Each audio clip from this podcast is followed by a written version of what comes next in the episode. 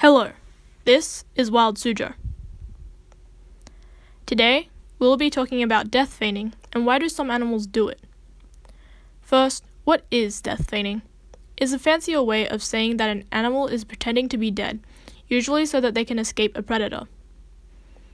There are many examples of animals doing this, and one of the most famous examples would be the opossum. However, many other organisms do this as well, such as insects, frogs, and snakes.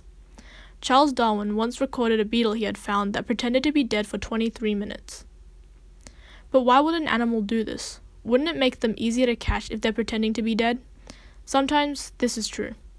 But in certain species, pretending to be dead makes predators less likely to eat them.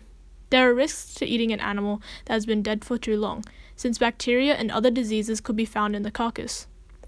This is similar to how humans usually throw out old and moldy food instead of eating it. When it feels threatened, the hognose snake will lay with its belly up, secrete a foul smelling liquid, and sometimes spew blood from their mouth.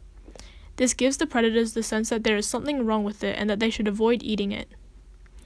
Another animal, the fire bellied toad, will also pretend to be dead when threatened. However, when it rolls onto its back, any predators looking for a meal will see the bright yellow orange markings on the toad's belly, and they will usually avoid eating it because bright colors usually mean that an animal is poisonous. For Wild Suzhou, I'm Siana. Thanks for listening and see you next time.